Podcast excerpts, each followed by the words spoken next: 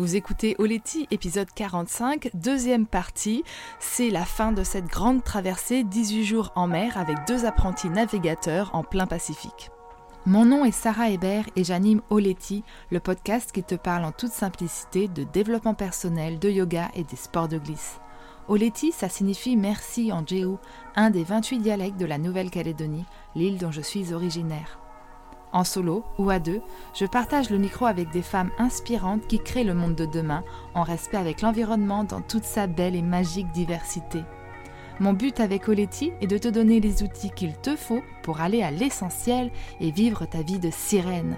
Après dix ans sur les circuits mondiaux en windsurf, je suis devenue la pionnière du sup yoga en France et sillonne désormais les mers du globe avec mon compagnon et nos deux petits mousses. Alors si comme moi tu as envie de croire qu'avec du cœur tout est possible, écoute bien ce qui va suivre. Si toi aussi tu as rêvé d'enfiler ton bonnet rouge et de partir à la découverte du monde marin comme Cousteau, je t'invite à écouter l'épisode précédent. À mon micro, une biologiste marine nous parle du mystérieux phénomène que j'ai pu observer à plusieurs reprises en Polynésie française, la ponte des coraux, les porites russes. Accroche-toi bien, aujourd'hui je t'emmène à l'aventure en plein Pacifique au milieu des vagues qui déroulent à l'infini. Bienvenue à bord d'un voilier en aluminium de 13 mètres, frêle abri, abri voguant au-dessus de plus de 6000 mètres de profondeur, guidé le jour par la ronde du soleil et la nuit par les milliers d'étoiles qui illuminent la voie lactée. Si tu veux m'entendre chanter au son du ukulélé, rapper sur le scat d'un jeune américain, rire aux éclats avec un père et son fils qui découvrent la voile, augmente le son à fond, prends ta tasse de thé ou de café, assis-toi bien confortablement dans ton siège. Allez, c'est parti.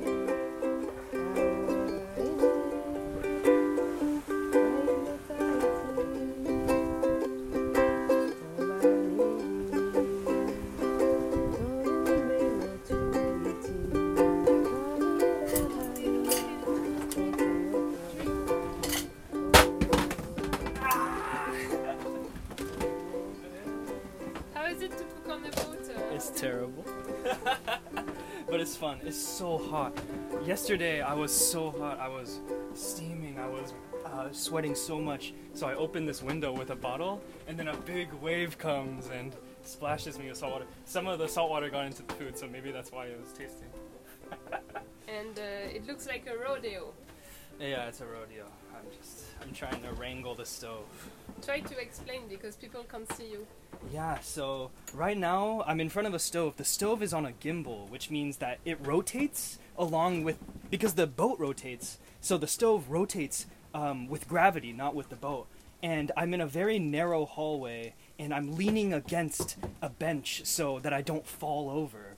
And um, the stove is so tiny, I can barely fit a pot and a pan on the stove, and the pan barely fits. It's perfect, and it's so hot because the cabin, because of the waves, we have to keep the um, the hatches shut. So the cabin is so hot. You open up the, it's like a sauna. You you've been making your uh, veggies fall uh, down. yeah, my veggies fell on the fucking floor because I didn't put the bowl close enough to the rail. So when the the boat shifted, the bowl slid and hit the rail, and all the onions jumped out of the bowl and onto the floor. yeah. So hopefully the food is good. If the food is good, it's all worth it. Can you see the line? Can you see the line? Can you see it? Like on the sea? No? On est en pleine nuit sur la mer, au milieu du Pacifique, et dans quelques secondes, on coupe la ligne imaginaire de l'équateur. Et c'est la toute première fois pour Brie et Austin. Donc euh, voilà, on va fêter ça avec un, un petit peu de rhum pour euh, Neptune, et un tout petit peu pour nous, mais pas trop. Et c'est dans quelques secondes que on passe cette li- limite imaginaire qui nous sépare entre l'hémisphère sud et l'hémisphère nord. 4, 3, 1, 10. Ah non, still one. Ok, ok. 5, 3, 2. Woo! Equator! We made it! You!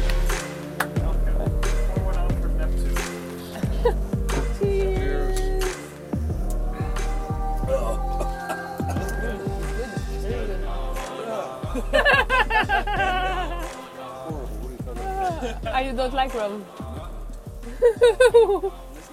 On entre dans le neuvième jour de cette traversée et je vois déjà que la...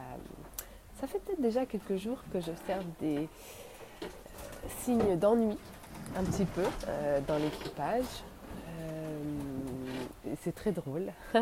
c'est quelque chose qu'on n'a pas forcément le temps de, voir quand on, est à terre, absorbé par ce rythme toujours trop rapide. Et, l'ennui fait du bien parce qu'elle fait naître de la créativité, notamment chez Austin qui me fait beaucoup rire et qui passe son temps à, scatter, vous savez, à faire des petits bruits avec sa, bouche pour, pour faire de la musique.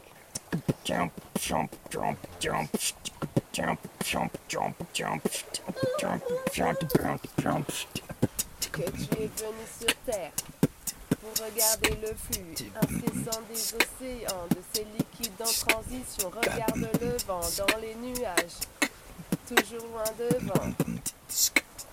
Hémisphère sud, hémisphère nord. Et au milieu, cet équateur infranchissable, inconcevable, et pourtant il est bien là. Les voiles dehors, le vent déployé, déploie tes ailes et saute dans l'inconnu. En avant vers Hawaï, il ne nous reste plus que quelques jours. Profitez de ce temps. On approche des doldrums en anglais, du poteau noir en français. C'est la zone intertropicale de convergence entre les systèmes de vent de l'hémisphère sud et les systèmes de vent de l'hémisphère nord. Euh, ils ont plutôt pour habitude d'être sur l'équateur, mais ça dépend des saisons et puis ça dépend des, dépressions et des cyclones. En ce moment, il y, a, des dépressions et des cyclones dans le Grand Sud, donc ça pousse la limite du vent plus vers le nord.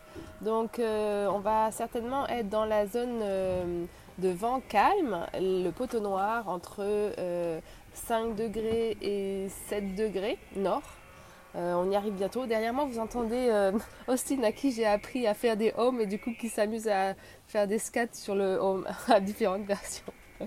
Bref, revenons à nos moutons.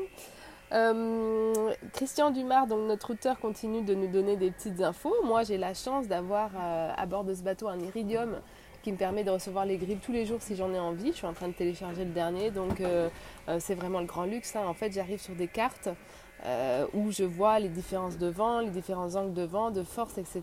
en temps réel. Du coup, euh, je peux vraiment guider le bateau à travers les vents euh, favorables et puis mieux appréhender les zones de calme ou les zones de, de, pluie, de, nuages, etc. Ma petite équipe progresse bien sur Ubi avec Austin qui apprend vraiment très très très très très vite et Brie qui fait encore quelques erreurs. Euh, mais, c'est vraiment intéressant hein. pour elle, c'est un entraînement intensif, tout comme Austin d'ailleurs. 15 jours de traversée, voire 17 certainement plutôt. Euh, c'est du non-stop quoi, donc c'est génial de s'offrir euh, une prof pendant 15 jours sur le Pacifique pour apprendre tous les jours. Et Austin en fait il a une, bonne lecture d'ensemble du bateau, on voit qu'il comprend les conséquences de ses actes. Brie, elle, fait encore des bêtises parce que je pense que elle, essaye d'être dans euh, la récitation de ce qu'elle a appris, euh, apprise, mais elle ne comprend pas euh, l'ensemble. par exemple, si elle ouvre un taquet ou si elle va wincher sur un, winch pour tirer une, écoute, elle, va juste le faire parce que ça fait partie d'une procédure et puis pas forcément comprendre l'impact de son geste. Euh, et du coup pas forcément comprendre euh, la, bêtise qu'elle est en train de faire potentiellement. Mais voilà, ça va venir, c'est agréable. Euh, lui est un peu moins curieuse que son fils, mais je crois qu'elle est heureuse d'être là. Et Austin est extrêmement curieux. Je passe mon temps à lui expliquer plein de trucs, ce qui est plutôt plaisant pour une prof. Je lui apprends les nuages, savoir comment ils vont arriver sur le bateau et comment le vent sera, s'il sera plus fort, s'il va pleuvoir ou pas, dans quelle direction le vent va venir, s'il va permettre au bateau de remonter au vent ou de s'en écarter. Euh, je lui apprends aussi le peu d'étoiles qu'il me reste en ma connaissance, dire que quand j'étais petite j'ai appris à, parler grâce au, et à lire, enfin plutôt parler, parler, lire, parler, je sais plus. Bon, j'étais tout petite avec mon père sur le, les livres des étoiles. Et euh, c'est intéressant parce qu'ici on a la Croix du Sud, donc on peut toujours savoir d'où vient le Sud. Et puis bon, il y en a d'autres. Et ouais, il me pose toujours plein de questions euh, qui sont assez intéressantes à d'y répondre. Euh, lui aussi, sur toutes les forces véliques qui sont en action sur un bateau. les basiques, c'est bien, ça me fait replonger dans mes connaissances primaires.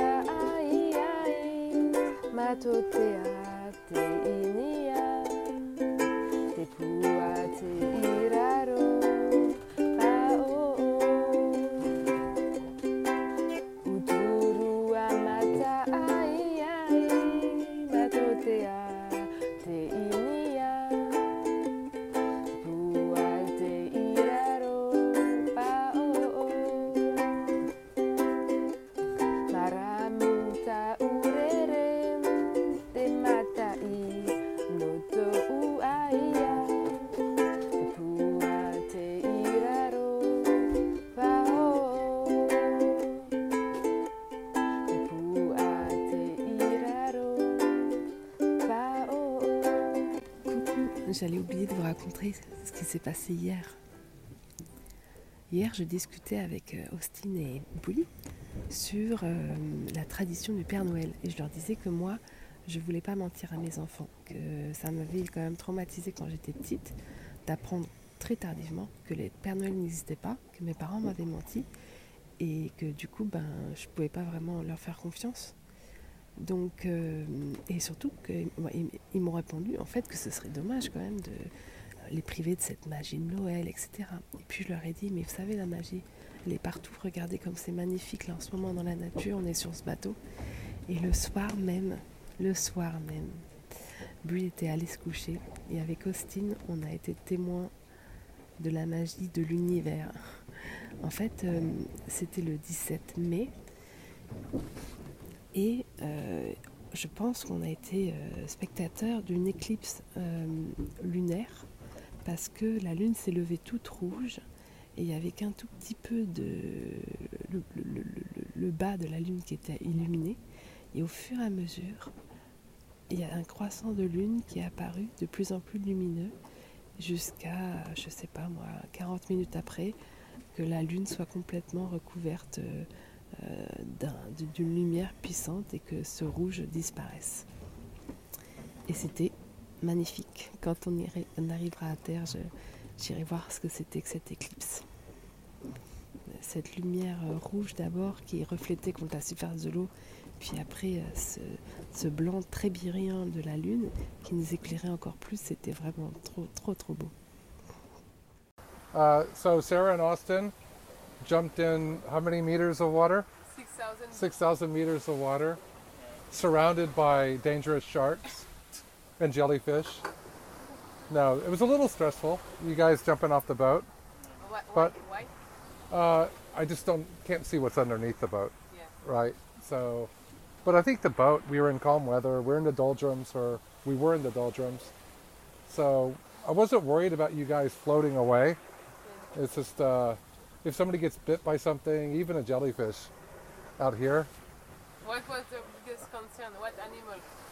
Oh, shark. Oh, yeah, shark. yeah, that's silly enough. But yeah. No, it's not. Okay, Austin. Hello. Was it? it was nice. Um, so I thought I would be scared.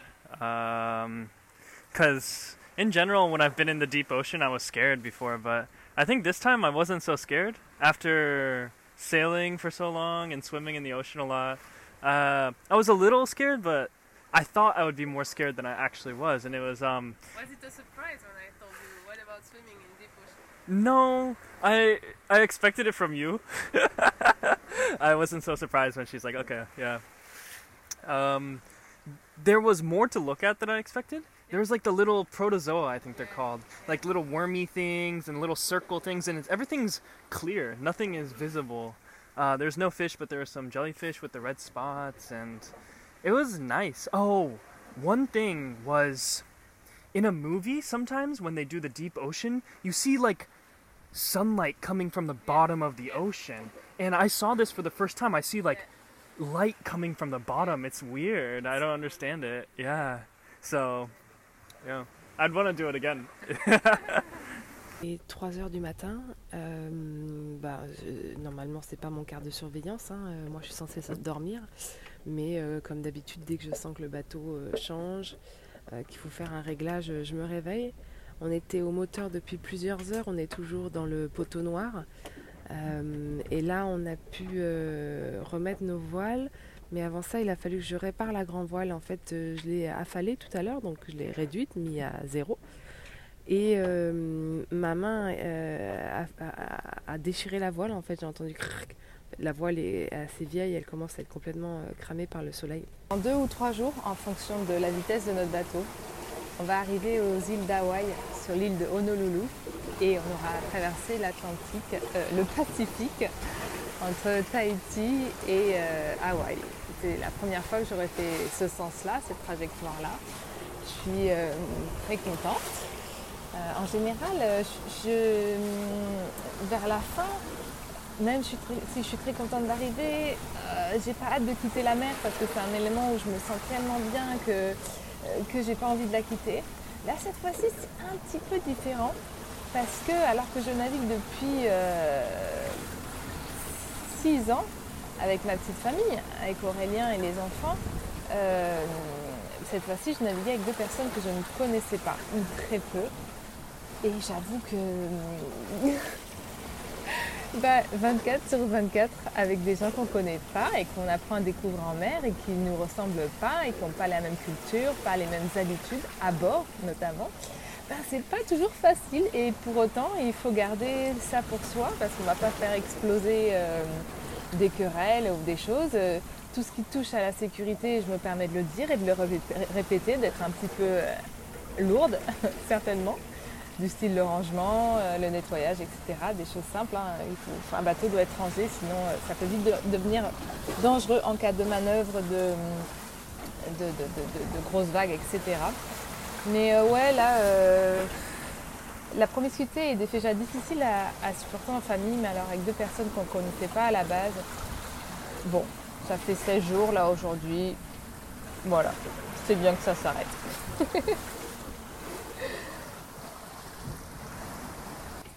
so tonight is our last night of sailing, last night of uh, reefing, furling. How do you feel? I feel really, really.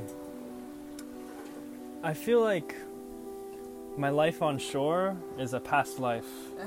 and the only life I've ever had is on Ubi.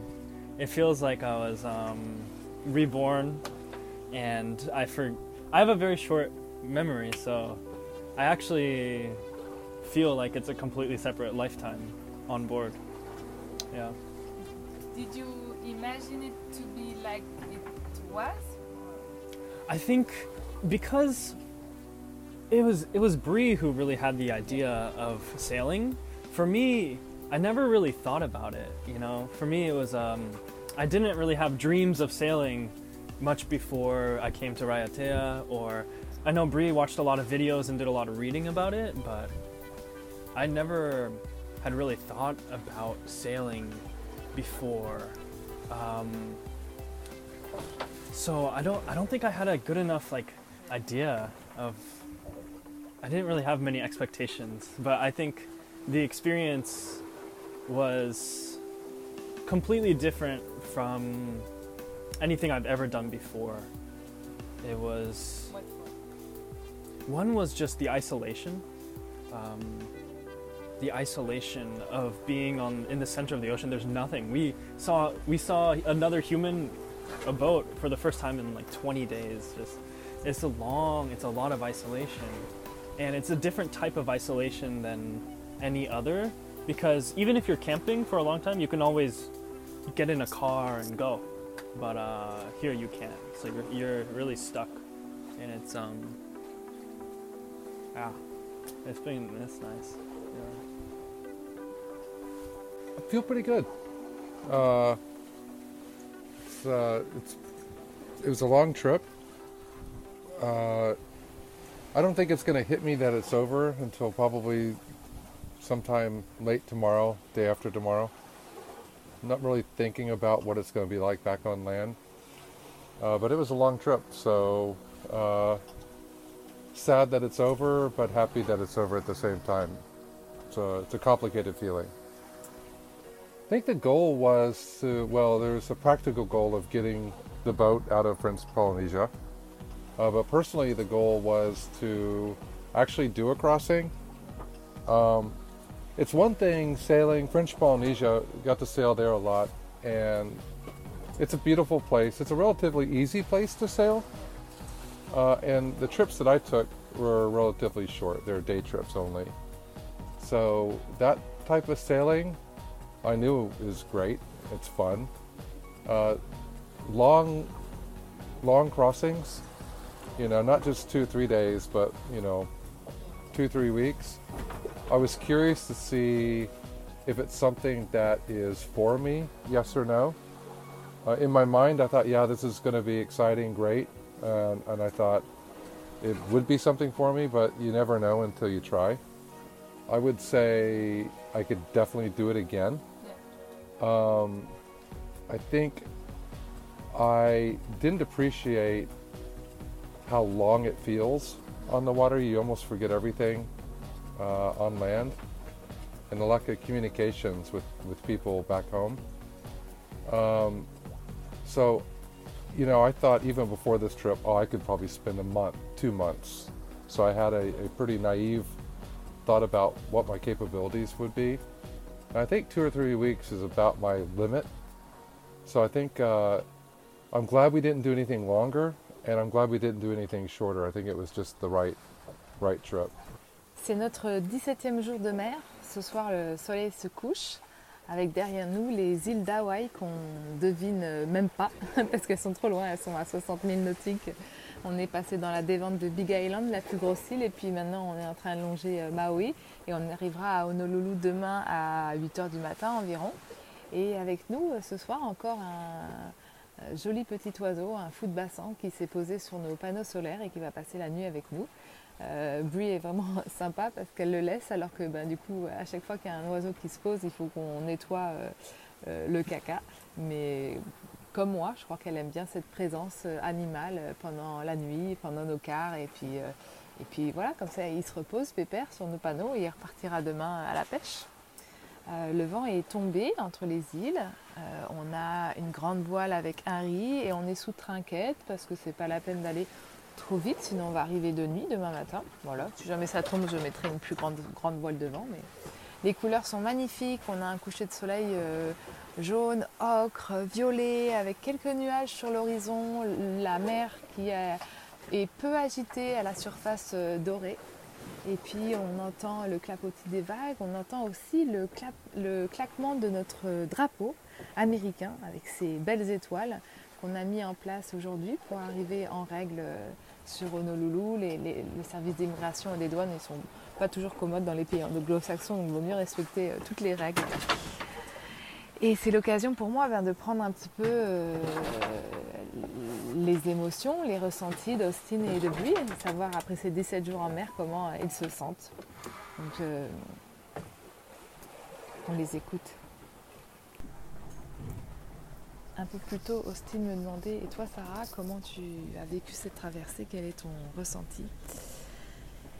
Et euh, j'avoue que la première chose, c'est que euh, je suis vraiment heureuse d'être sur l'eau. Et ce que j'aime le plus particulièrement quand je suis sur l'océan, euh, et encore plus quand j'ai l'occasion de pouvoir être euh, euh, sans enfant, parce que tout mon être est dirigé vers le bateau et les éléments. Et je ne suis pas divisée avec la moitié de, moi qui, m'occupe des enfants. Donc je, suis vraiment connectée aux éléments, connectée au bateau et euh, je passe vraiment en mode euh,